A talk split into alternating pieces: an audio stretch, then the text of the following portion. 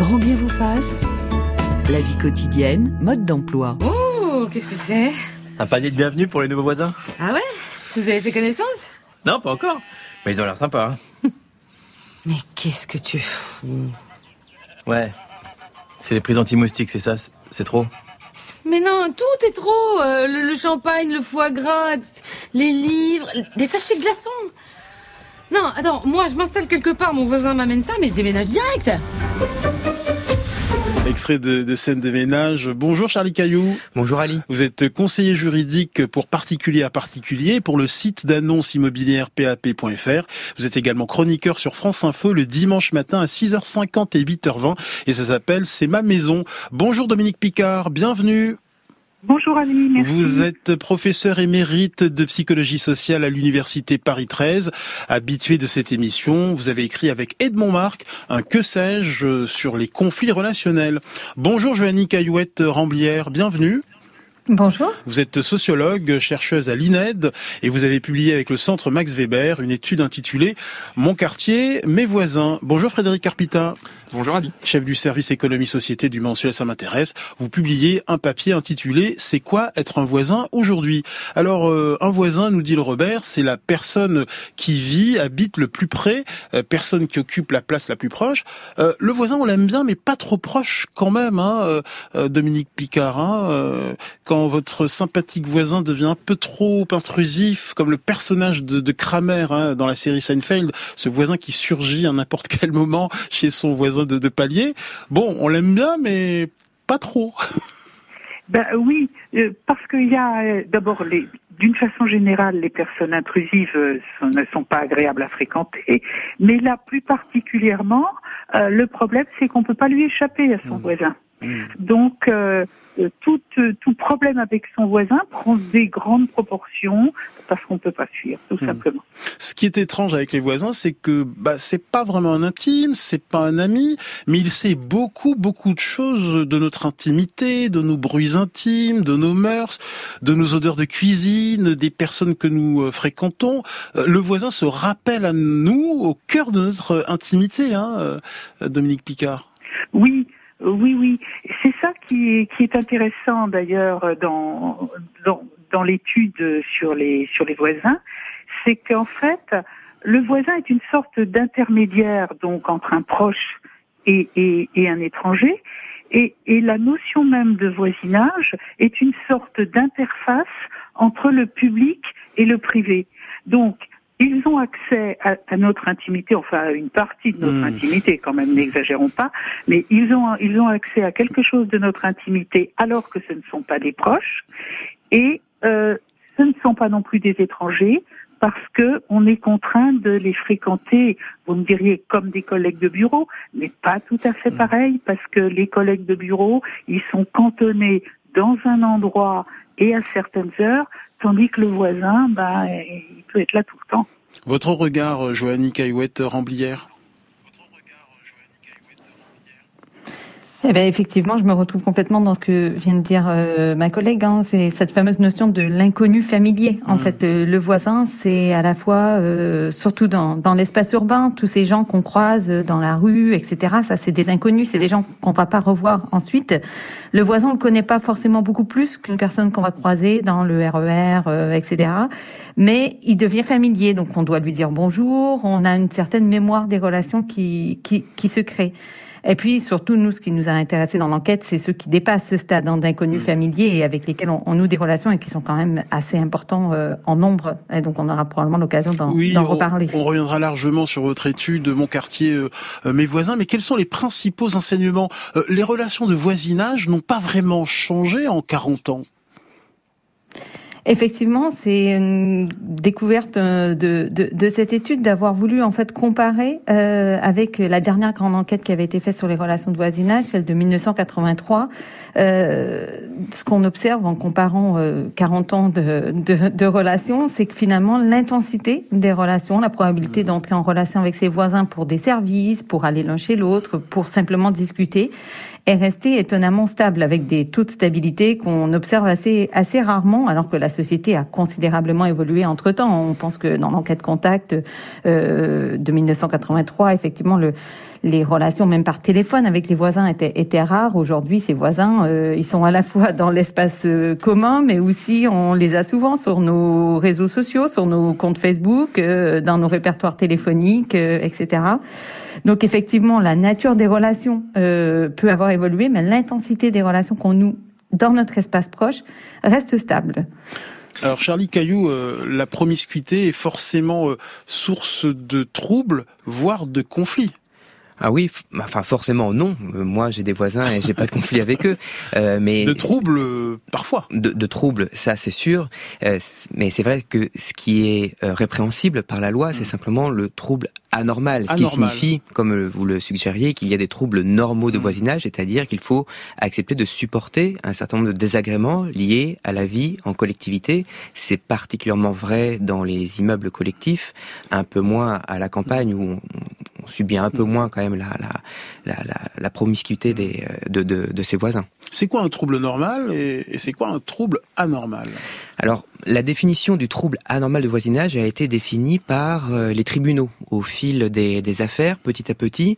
Et donc la normalité, c'est trois critères. C'est l'intensité du trouble, c'est la durée de ce trouble ou sa persistance. Et donc on va essayer de faire entrer le trouble en question euh, dans ces trois critères-là pour savoir si effectivement c'est un trouble anormal de voisinage. C'est le juge qui décide ça in concreto, c'est-à-dire en, en prenant euh, les circonstances de fait. Et donc, eh bien, il décide au cas par cas euh, de, de la condamnation ou non du propriétaire hmm. euh, du, du voisin bruyant. Frédéric Carpita de ça m'intéresse. Oui, justement à propos de, de, de, ce qui se passe dans les zones rurales où on a l'impression que c'est un peu apaisé. On a on a fait des sujets là-dessus, alors avec les coqs, les vaches, etc. Et il y a, y a un, un, animal dont on parle assez peu et qui est vraiment dérangeant, ce sont les chiens. Les gens qui, qui, habitent dans des petits villages, qui, qui, connaissent quasiment tous les chiens et les chiens connaissent tous les tous leurs voisins euh, humains. Euh, Est-ce que il y a des il y a, parfois on a l'impression qu'il y a une meute de loups qui qui, qui s'excite en fait pendant toute la nuit. Est-ce que ça c'est normal ou est-ce que c'est anormal? Bah, À partir du moment où on peut pas maîtriser un chien sauf à l'enfermer et, souvent les gens refusent de le faire. Bah, là encore c'est le juge qui décide. Donc euh, bien sûr on peut euh, agir en justice pour essayer de faire condamner son voisin à, rentrer le chien lorsque euh, le propriétaire du chien est absent pour éviter qu'il hurle à la mort pendant toute la journée. Mais je dirais que de toute façon, la plupart de ces litiges-là, se règlent et doivent se régler avant le stade du, du, de la qualification de trouble anormal de voisinage. C'est-à-dire qu'on va d'abord voir son voisin, on lui explique la situation et on essaie de trouver une solution amiable. Après, effectivement, si tout le monde a un chien dans le village, bah, ça veut dire qu'à un moment, hein. tout le monde est plus tolérant aussi avec les chiens. Euh, Joanny Caillouette euh, Ramblière, peut-on dire que les troubles du voisinage sont une forme de relation? Les conflits, en tout cas, sont une forme de relation. Les troubles, euh, ils sont très fréquents. Hein. C'est vrai mm. que nous, on s'intéresse aux troubles déclarés par les par les personnes. On leur donne huit huit possibilités de, de gêne avec euh, avec leur voisinage, hein, qui peuvent aller des bruits, des remarques intolérantes, euh, des problèmes de stationnement, qui sont par ailleurs plus fréquents dans dans les espaces ruraux qu'ailleurs. et en fait, on observe que c'est 86% des individus qui, en fait, déclarent au moins une gêne de voisinage. Hein. Ils sont même assez nombreux à en déclarer plusieurs. Euh, une personne sur quatre en déclare au moins euh, quatre. Donc euh, effectivement, les gènes de ses voisins, c'est quelque chose d'assez d'assez important. Par contre, pour une partie des individus, ces gènes vont pas forcément découler sur sur des relations. On va même plutôt chercher à éviter les voisins, comme vous le disiez dans dans, dans votre dans votre introduction. Hein. Il y a beaucoup de personnes qui vont chercher à éviter des voisins, à éviter la relation. Et puis ceux qui ceux qui euh, tentent de nouer des relations avec euh, ceux qui les entourent, euh, ben vont être ceux qui vont avoir plus de chances de voir ces relations dériver en conflit. Donc d'où cette fameuse phrase que l'on que l'on met dans les résultats de notre étude. Dans le conflit est effectivement une forme de relation de voisinage puisque ce sont ceux qui nouent des relations dans leur quartier qui ont le plus de chances d'entrer en, en, conflit avec avec leurs voisins. Tiens, un exemple de conflit de voisinage. Cette riveraine en colère a appelé pour des bruits de machines à laver qui tournent la nuit. Elle a commencé depuis, euh, depuis 19h jusqu'à maintenant. Il est quelle heure là? Il est presque 1h30 du matin.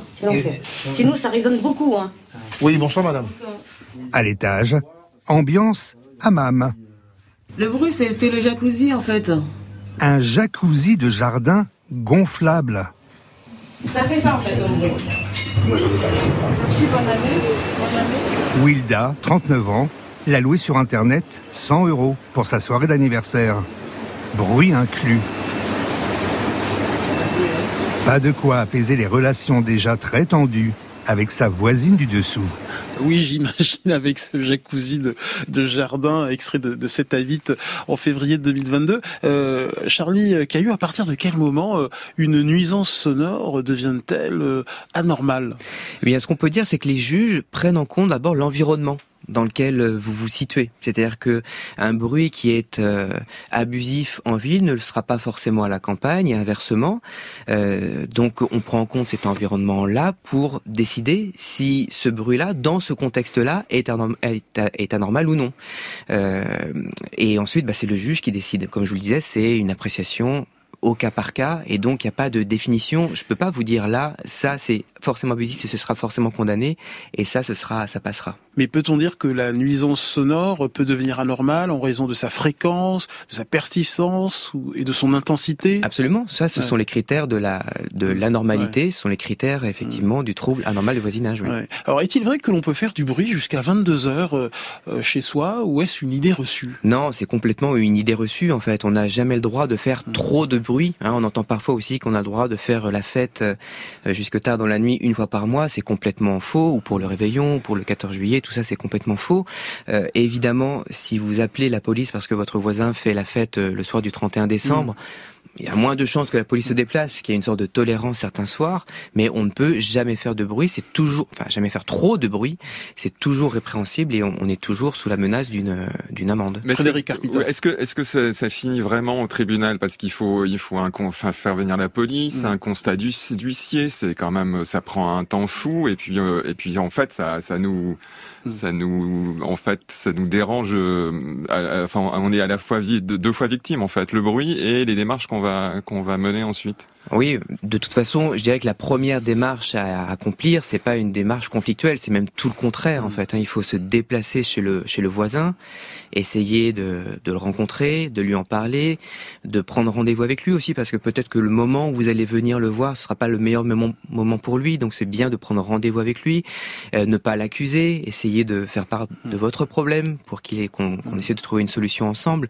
Donc effectivement, la meilleure solution, c'est pas forcément d'appeler la police ou d'envoyer une lettre recommandée tout de suite parce que vous allez là cristalliser le conflit et ça ne va rien arranger. A priori, chacun va camper sur sa position.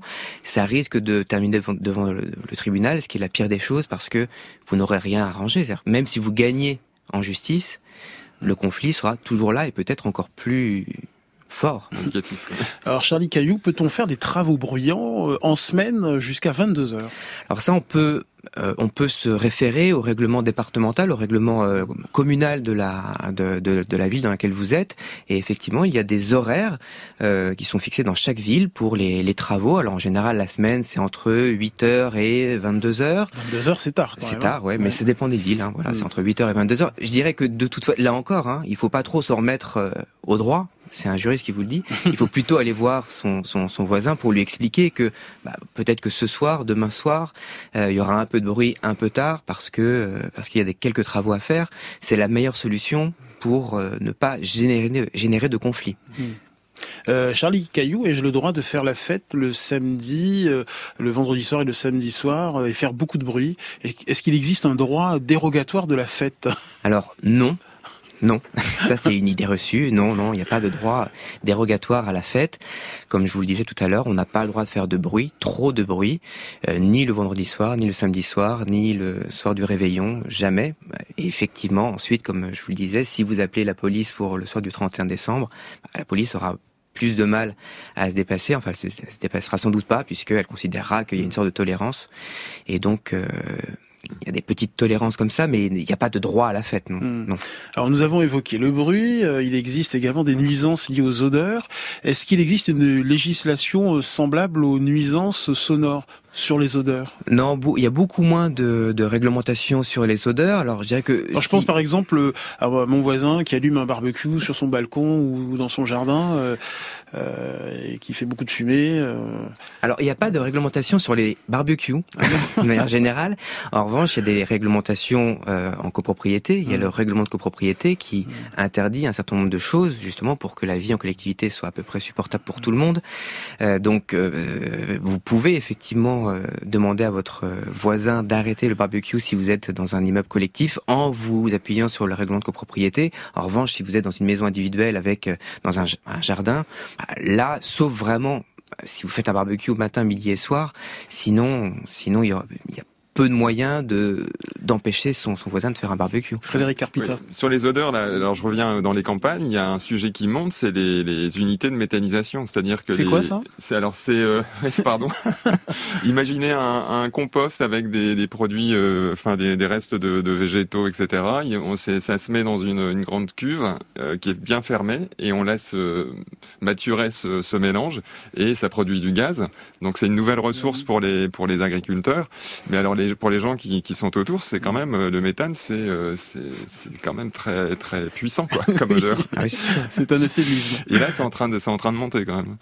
Euh, Sofiane nous demande si le conseil syndical de son immeuble a le droit d'interdire à son chat de circuler dans la cour de son immeuble il faut se référer au règlement de copropriété. Mhm. euh, le syndic de copropriété peut s'appuyer donc sur ce règlement pour interdire au chat de se, de se balader. Il peut aussi reprocher au propriétaire du chat de bah, les déjections, ah euh, les, les, dégradations que le chat peut, peut commettre dans la, dans la copropriété.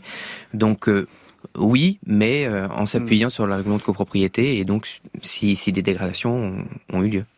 Euh, une grande source de conflit, c'est la mitoyenneté, hein, Charlie euh, Caillou. Hein. La mitoyenneté, c'est une forme particulière de copropriété entre deux voisins. Hein. Elle concerne le mur, la clôture, le fossé qui sépare euh, deux terrains. Euh, expliquez-nous le type de, de conflit entraîné par cette mitoyenneté. Ben, en fait, c'est un mur qui est indivis, c'est-à-dire c'est une indivision sur un mur entre deux voisins, qui donc ce mur sépare la propriété des, des deux voisins. Et donc le premier conflit qui peut apparaître c'est est-ce que ce mur est mitoyen ou est-ce qu'il m'appartient ou est-ce qu'il t'appartient? Et donc déjà sur ce point-là, il peut déjà y avoir des, questions. Donc là, il faut s'en remettre aux, actes de, vente, éventuellement au cadastre qui peut donner des indices. Euh, également, on peut s'appuyer sur des présomptions. Comment on a utilisé ce mur jusqu'à présent? Qui l'a plutôt entretenu jusqu'à présent? Et donc on va on va pouvoir déterminer comme ça qui est le propriétaire du mur ou s'il est mitoyen. Et parce que s'il est mitoyen, ça a des conséquences. Ça veut dire que il va falloir l'entretenir, il va falloir faire des, travaux pour qu'il ne tombe pas. Et ces travaux, il va falloir les décider, les partager. Et donc, ces, murs mitoyens sont sont source de, de, de litige pour ces trois ces trois questions-là. Est-ce qu'il est mitoyen? S'il l'est, quels travaux on fait? Et qui paye. Sur l'entretien du mur mitoyen, euh, la participation aux frais est proportionnelle aux droits de chacun sur le mur? Oui, absolument. Euh, à qui appartient le brise-vue qui sépare euh, deux propriétés et euh, qui, que faire si l'un des deux voisins souhaite le remplacer, ce brise-vue?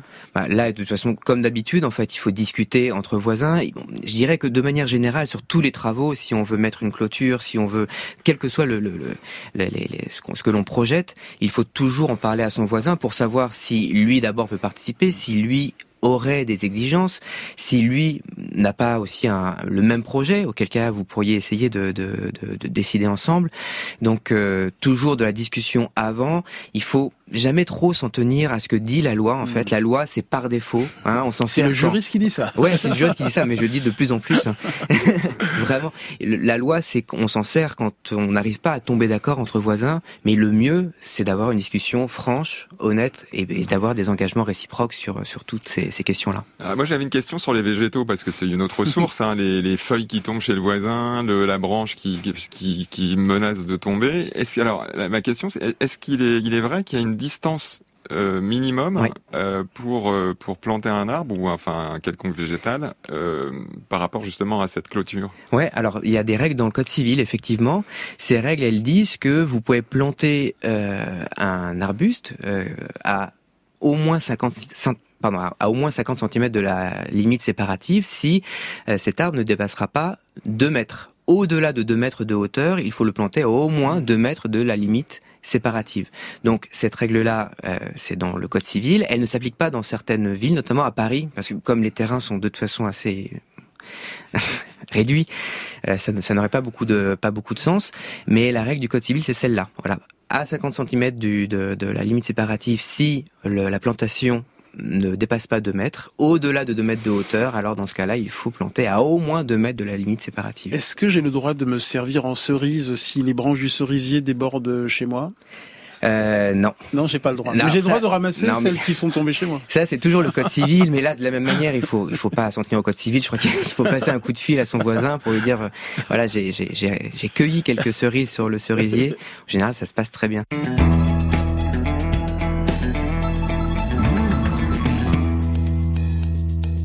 Comment bien vivre avec ses voisins C'est notre thème ce matin avec le mensuel Ça m'intéresse. Le standard vous est ouvert. Euh, racontez-nous vos bonheurs et vos conflits entre voisins. Nos experts sont à votre écoute au 01 45 24 7000. Pas mal de, de messages. Euh, Pascal qui nous écrit Mon voisin du dessous est venu un jour frapper à ma porte et m'a fait euh, la démonstration de comment marcher pieds nus pour faire moins de bruit. Je n'en avais pas conscience. Depuis, j'y fais attention. Euh, un autre auditeur, Jacques, se met méfier des voisins trop avenants dès le début. Euh, on dit aussi les bonnes clôtures font les bons voisins. Et puis euh, Jazzy euh, nous dit j'ai un voisin qui fume du cannabis. L'odeur entre chez moi et dans tout le hall et les étages. Que faire, Charlie Caillou? Je rappelle que vous êtes juriste à pap.fr. Alors ça sera compliqué forcément. La première phase c'est d'aller voir ce voisin pour éventuellement lui demander de fermer sa fenêtre lorsqu'il fume du, du, cannabis ou bien de, de fermer soi-même sa fenêtre au moment où ça commence à sentir. Alors c'est pas très satisfaisant comme réponse, mais malheureusement, il n'y aura pas beaucoup d'autres choses à faire finalement parce que euh, c'est compliqué d'obtenir des preuves. On va pas agir en justice pour ça. On sent bien que ça serait complètement disproportionné. On va pas faire venir un huissier pour qu'il constate que ça sent le cannabis et que l'odeur, que la fumée vient de la fumée de la fenêtre du, du, dessous. Donc malheureusement, je crois que le plus simple c'est de fermer sa fenêtre ou de demander aux voisins de, de la fermer. On peut éventuellement, on peut éventuellement faire euh, faire part de ça au syndic. Éventuellement. Euh, peut-être que ça sent dans les parties communes et que donc le syndic peut faire quelque chose. Mais euh, là, il n'y a pas vraiment de solution euh, très très efficace juridiquement en tout cas. Joanny Caillouette Ramblière, euh, je rappelle que vous êtes sociologue. Votre étude Mon quartier, mes voisins a été réalisée en 2019 par l'Institut national d'études démographiques et le Centre Max Weber. Et cette étude indique qu'en milieu rural, les relations entre voisins semblent plus intenses. Alors en milieu rural, certes, mais aussi euh, dans certains quartiers euh, de la ville centre. Mmh. C'est vrai que notre étude visait à comparer différents types de contextes euh, résidentiels. Et ce que l'on met à mal, disons, c'est le, l'idée reçue selon laquelle dans les quartiers populaires, dans les grands ensembles, euh, il y aurait une sorte de vie de quartier très euh, importante. Euh, en fait, c'est, c'est plus du tout le cas, et d'ailleurs c'est plus du tout le cas depuis un, un, certain nombre d'années. Certains travaux monographiques l'avaient, l'avaient, déjà montré, mais c'est vrai qu'on le confirme. C'est étonnant, ça. c'est étonnant. C'est étonnant. En fait, c'est étonnant parce que ce qui ressort quand on va dans ces quartiers, c'est une sorte de petite minorité qui va voisiner beaucoup, qui va prendre de la place. Mais en fait, dans ces quartiers, on va euh, observer qu'une proportion importante hein, de la population, entre un quart, un cinquième, est complètement en repli euh, des relations euh, dans son quartier, ce qui est très rare en fait en population générale. Hein. La plupart des gens ont des relations avec les personnes qui vivent autour d'eux. On est à peu près à 5% en moyenne de personnes qui n'ont aucune relation avec ceux qui les, qui les entourent. Mmh. Et ce que l'on observe, c'est qu'effectivement, dans les quartiers euh, les plus favorisés euh, socialement de la ville-centre, hein, les quartiers euh, euh pour Paris, on a enquêté dans le, le quartier d'Auteuil, dans le 16e arrondissement, ou dans Batignolles, dans le 17e, et puis dans des quartiers équivalents à, à, Lyon, à Lyon, la Croix-Rousse ou le quartier d'Aînés. Euh, et dans les communes rurales, effectivement, c'est là où les relations de voisinage sont les plus importantes. Euh, où on va parler de davantage de sujets de conversation différents, où on va cumuler des invitations à domicile, mmh. des échanges de services euh, avec les voisins. Et, et, votre étude nous dit à propos de ces cadres hein, euh, qui habitent les quartiers bourgeois euh, et qui échangent beaucoup avec leurs voisins, votre étude nous dit que leurs conversations paraissent combiner à la fois l'intérêt pour l'échange et l'échange intéressé. Effectivement, en fait, c'est vrai qu'ils vont cumuler en fait une sorte de sociabilité, de convivialité, de repas, d'apéritifs, de goûter, d'anniversaire, avec euh, ben, la possibilité de pouvoir compter euh, sur ses voisins euh, dès, dès qu'il y a un besoin, que ce soit pour la garde d'enfants, pour venir arroser les plantes pendant les départs en vacances etc.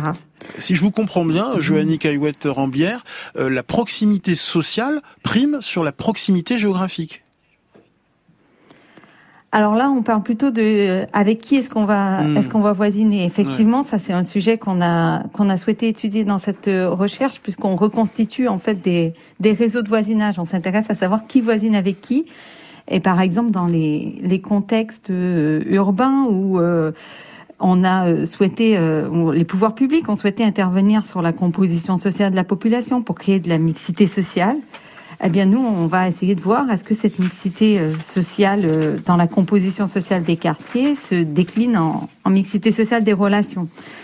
Et c'est vrai que le constat, il est assez clair hein, dans, dans, dans l'étude. Plus un quartier est mixte dans sa composition sociale, plus les habitants vont sélectionner les personnes mmh. avec lesquelles ils vont rentrer en relation.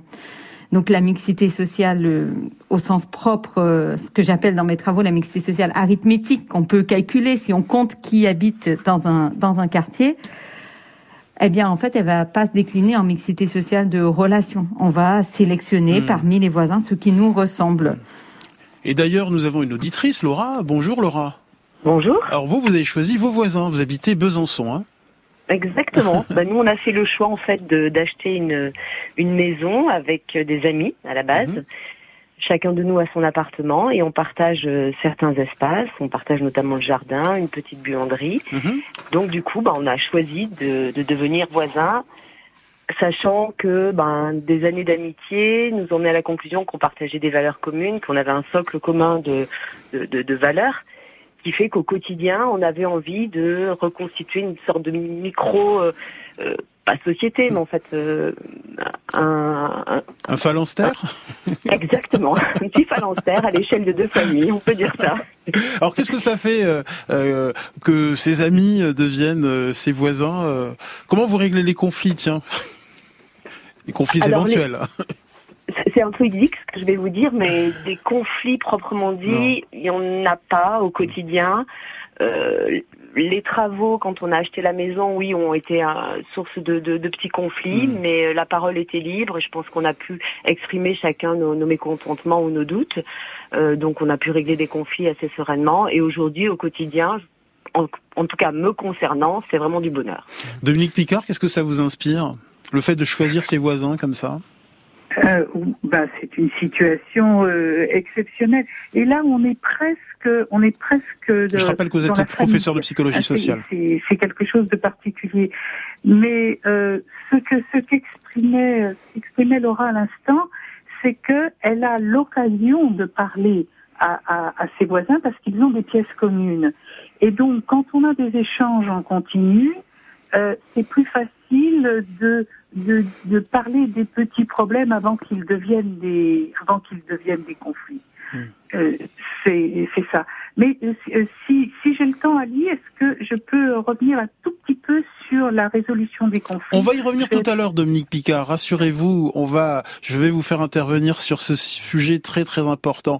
Euh, Frédéric Carpita, euh, il y a un papier hein, dont ça m'intéresse consacré à ce choix des voisins. Hein. Oui, parce qu'en fait, le, les, les, habitants, les habitations partagées aujourd'hui, on, on, a attendu 10, quasiment 20 ans avant que ça émerge, et en fait, et que les, les élus surtout s'emparent du sujet parce que euh, en ville par exemple ou dans les petites couronnes, euh, la, commune euh, intervient en fait dans le dans le projet. Euh, c'est là où souvent on glisse un peu de mixité sociale en fait. Hein, c'est une espèce d'échange.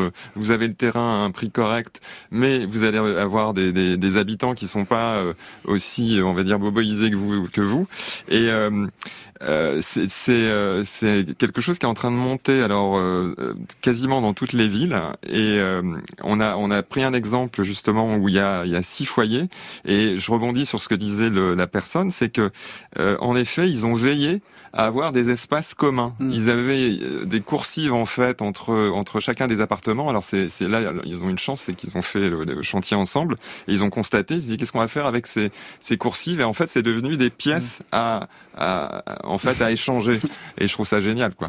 Euh, Joanny Caillouette euh, Ramblière. Effectivement, je trouve c'est intéressant ce, témoignage qu'on a là sur le, voisin ami. Et en fait, il est pas si rare, hein, euh, puisque bon, là, il prend une forme un peu extrême où on va euh, vraiment partager euh, un, espace collectif. Mais devenir ami avec ses voisins, c'est finalement une forme que prennent les relations de voisinage assez fréquentes aujourd'hui. Et surtout dans les villes-centres, dans les quartiers les plus favorisés socialement, on va trouver ou chercher parmi ses voisins des personnes avec lesquelles on va nouer des liens qui, qui relèvent vraiment de, de l'amitié. Merci. Et, et c'est vrai que c'est c'est quelque chose d'intéressant parce que ça permet euh, de, de voir aussi euh, que dans ces quartiers, c'est les quartiers où on, on choisit le plus les personnes avec lesquelles on, on habite, puisqu'on a plus de, de liberté dans le choix du logement, dans le choix du quartier. Et donc c'est là où on a le plus de chances de pouvoir nouer ensuite des relations euh, fortes de type amical. Frédéric Carpita. Oui, je, vous allais- je voulais vous poser la question. Est-ce que euh, le traumatisme de la, la canicule de, de 2003, qui avait euh, donc on, on avait eu donc des, des, des, des centaines et des centaines de décès de, de personnes Des âgées milliers. et, euh, et isolées. Euh, et du coup, je, je, je, je pense à ce qu'on disait de, du voisin qui vient sonner, etc., et qui en fait qui cherche évidemment euh, un contact, un échange. Euh, Est-ce que cet effet canicule a perduré ou pas? Joanny Caillouette Ramblière. Alors, comme je le disais tout à l'heure, c'est vrai que quand on compare euh, bien avant la canicule en 1983 et bien après euh, 2019, on voit pas d'effet euh, net sur euh, la la- l'intensité des, relations de voisinage. Par contre, euh, et là je vais me référer à une petite étude complémentaire que euh, on a fait à l'INED pendant euh, le premier confinement. C'est vrai que en période de crise, on a pu observer, et ça c'est probablement un effet suite à, la canicule, hein, que les personnes âgées ont été vraiment les premières bénéficiaires des euh, échanges de services euh, pendant, euh, ces- ce, ce- pendant ce- cet, cet épisode. Euh, alors que en réalité, en temps ordinaire, c'est des personnes qui reçoivent relativement peu de services hein, par leurs euh, par leurs voisins. Donc on peut on peut dire qu'en fait elles ont une sorte de de, de, de possibilité euh, de recevoir des services en cas, en cas de crise, d'avoir une certaine vigilance des voisins, mais qui au quotidien euh, Ah, on vous- s'observe relativement peu. Euh, merci beaucoup, hein, Laura, euh, de nous avoir euh, appelés. Euh, alors revenons à, à certains troubles du voisinage, Charlie Caillou. Euh, Paul nous demande si son voisin est obligé d'entretenir son jardin. J'aimerais, nous dit-il, obliger mon voisin à élaguer ses arbres qui empiètent chez moi, mais je ne sais pas comment m'y prendre. Alors, élaguer les arbres, oui. Si les, les branches dépassent sur la propriété de cet auditeur, effectivement, il peut demander à son voisin de, les, de les élaguer. Il ne doit pas le faire lui-même, parce que s'il le faisait et que l'arbre euh, mourrait, ben voilà, Mm. ce serait de, de sa faute, mais il peut obliger effectivement son voisin à, à élaguer euh, les branches qui, qui dépassent.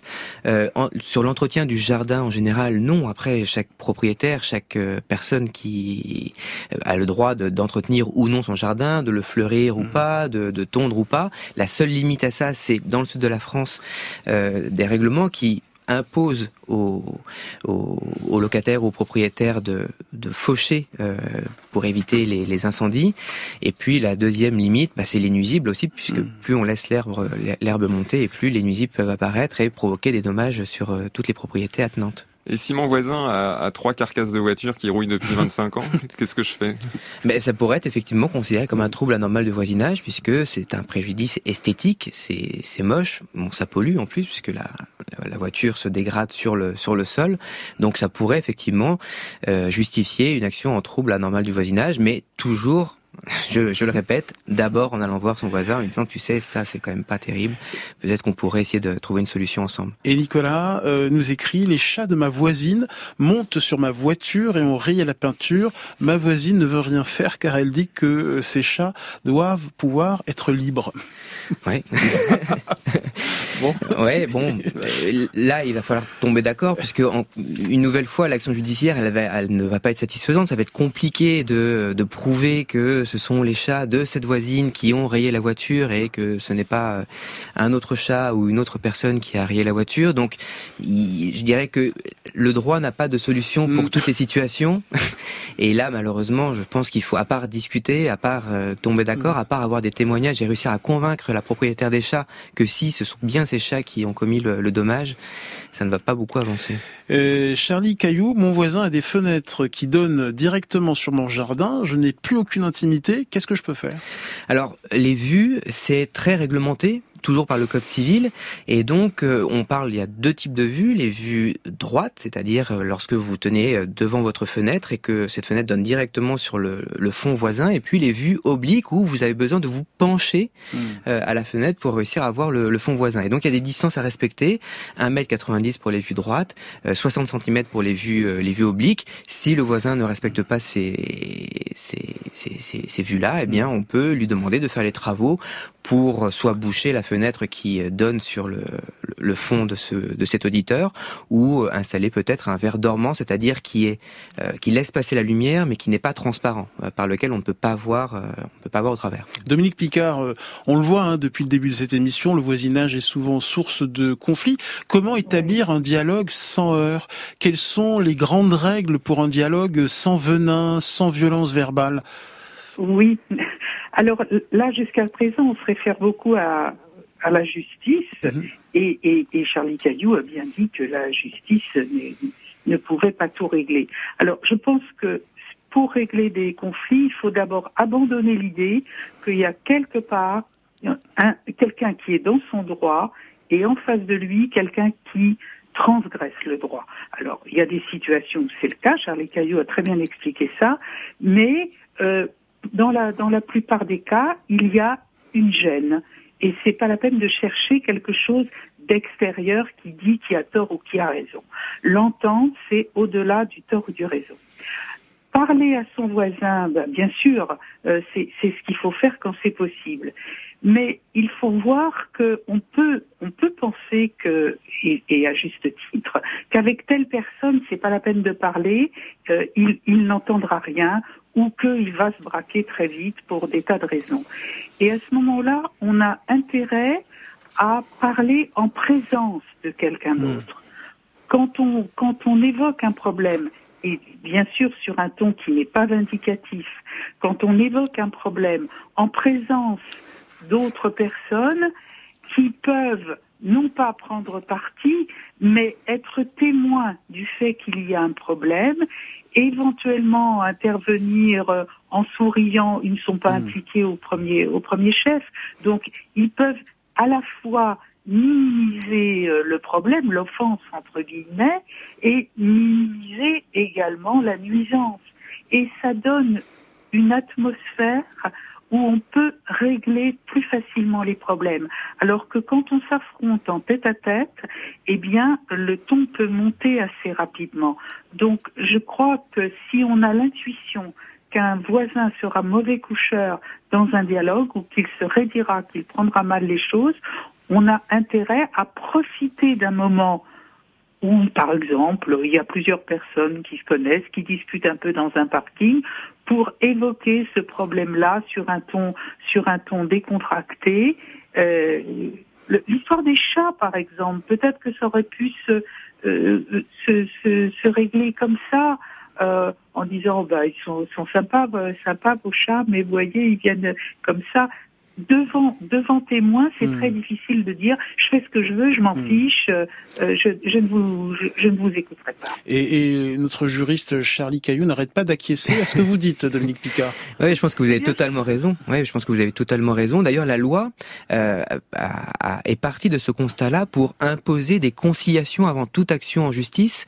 Euh, Depuis 2020, on ne peut pas saisir le juge sans avoir au préalable engagé une action euh, amiable. Alors l'action amiable, ça peut être une discussion euh, un contre un. Ça peut être aussi une, effectivement, comme le disait Dominique Picard, par l'intermédiaire d'un conciliateur de justice ou d'un médiateur. Il existe des associations de médiateurs auxquelles on peut faire appel pour euh, essayer de, de, de crever l'abcès et donc de trouver une solution, euh, une solution ensemble. Mais enfin, voilà, tout ça pour dire que je suis complètement d'accord avec ce que dit Dominique, Dominique Picard.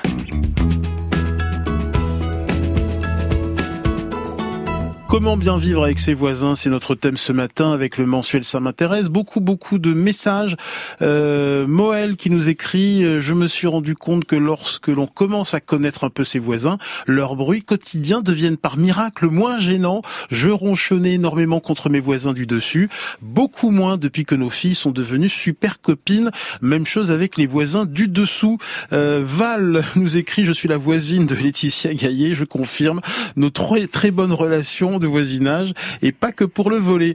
Et puis euh, Nathalie nous écrit, on parle de litige entre voisins essentiellement dans une société qui a tendance au repli et à la méfiance, mais dans mon escalier, on organise des apéros des voisins, des partages d'objets, euh, des partages de journaux et une micro cabane à livres. On envisage même de mettre en commun certains appareils ménagers comme les appareils à raclette, les moules à gaufres, les ados et les grands-mères babysit, babysit les petits. Bref, on se rend la vie quotidienne plus agréable et on se sent moins seul et plus écolo. C'est une très belle initiative, hein, ça, Frédéric Arpita, ça m'intéresse. Bah, quand, Euh, quand, quand c'est quand c'est spontané comme ça et que en plus on est intergénérationnel, euh, ça veut dire que c'est des gens qui ont une intelligence collective euh, extraordinaire et on, ils n'ont pas besoin d'un bailleur, d'une commune ou que sais-je. Et la fête des voisins le 20 mai prochain peut permettre d'amorcer ce type de très belle initiative que Nathalie nous raconte. Oui, en plus, on a, on a interviewé le, le monsieur qui, qui s'en occupe là depuis 23 ans et euh, qui reçoit donc euh, des les, les, les communes l'appellent pour avoir des banderoles, etc. avec euh, le logo. Et il dit qu'en fait, c'est en train de, ça a explosé en fait. Évidemment, après deux, deux années sans fête des voisins, il y a, un- un- je pense que tout le monde va se rattraper quoi. Le monsieur s'appelle Athanase Périfan. Euh, votre regard, Dominique Picard, en quelques mots sur euh, la fête des voisins, euh, ça fait rêver la psychologue sociale que vous êtes? Complètement, mais je ne rêve pas puisque ça existe. Vous y Donc- participez, vous, à la fête des voisins euh, par chez vous? Euh, je l'ai faite quand j'habitais Marseille, oui. Mais euh, euh, mais le, ce que ce qui est bien avec la fête des voisins, c'est que d'abord son succès et ce succès qui dure, ça prouve tout simplement que ça correspondait à un besoin. Donc euh, ça déjà c'est un c'est un point important. En plus, la fête des voisins, c'est pas forcément pour se faire des amis, mais en tout cas c'est pour repérer des gens qu'on connaît. Et ça permet aussi de, de, de, de, de, de trouver les, ces fameux témoins euh, dont, dont on a besoin quand on a un petit litige avec, euh, avec quelqu'un. Ça permet aussi euh, d'identifier les gens. Moi, j'ai adoré le- votre auditeur qui a dit qu'un bruit est moins gênant Oui. quand on a identifié la source du bruit comme, est- comme venant de gens sympathiques. Eh bien, la fête de voisins, ça sert aussi à ça. Si on identifie d'où vient la gêne, on la trouve tout de suite plus sympathique. Et nous accueillons euh, Bruno pour terminer euh, cette émission sur une note d'amour. Bonjour, Bonjour, Bruno. oui, d'amour, euh, on va tempérer, mais oui, d'amour, au dé- au départ, euh, pour vous, vous avertir sur les dangers du partage entre voisins. Ah, ben, tiens, racontez-nous, Bruno. Oh, ben, c'est simplement qu'il y a quelques années, on est tombés mutuellement très amoureux, euh, ma voisine et moi, ma voisine du dessus, dans Mhm. un immeuble euh, de la Croix-Rousse dont vous parliez tout à l'heure. Donc des immeubles très sonores, et au bout de six mois, euh, la passion s'est arrêtée d'un côté et a continué de l'autre. Donc euh, voilà, je voulais juste avertir les, Alors, les auditeurs. Bruno, comment ça se passe concrètement réfléchir. après une rupture dans l'immeuble Voilà. Ben, quand personne ne veut déménager parce que chacun aime bien son appart, c'est très dur. Et oh, quatre ans après, quand il y en a un des deux qui déménage, c'est une sorte de libération. Mm. Bon, enfin, vous avez vécu six jolis mois quand même, rassurez-nous. Oui, oui, oui, oui, oui, oui. Joanie, Oui, Joanie Caillouette Ramblière. Oui, c'est marrant cette, cette anecdote pour conclure euh, l'émission, puisque je disais tout à l'heure que nous, on a enquêté dans, dans 14 quartiers, dont, la Croix-Rousse, et on, on, a coutume de dire que la Croix-Rousse, c'est nos champions des relations de voisinage. Hein. c'est là où les relations sont les plus intenses, les plus intimes. Eh bien là, on a une anecdote euh, qui l'illustre très bien. Et là, euh, vous intervenez, Charlie Caillou, euh, après la rupture. Ah, pour la rupture, je peux, oui, effectivement, oui, pour les divorces, les choses comme ça, oui. Merci beaucoup, Bruno, d'être intervenu ce matin. Merci à tous. Merci, Joanie Caillouette Ramblière de, de l'INED. Merci, Dominique Picard. Vous revenez très vite dans cette émission, paraît-il. Merci, Charlie Caillou. et merci, Frédéric Carpita. Le nouveau numéro de Ça m'intéresse euh, est disponible en kiosque. Et c'est un numéro avec à la une... Le ventre. Ah, tout Mais pas, pas, et ben on parlera moins de nourriture, un petit peu quand même. Grand bien vous fasse est un podcast France Inter.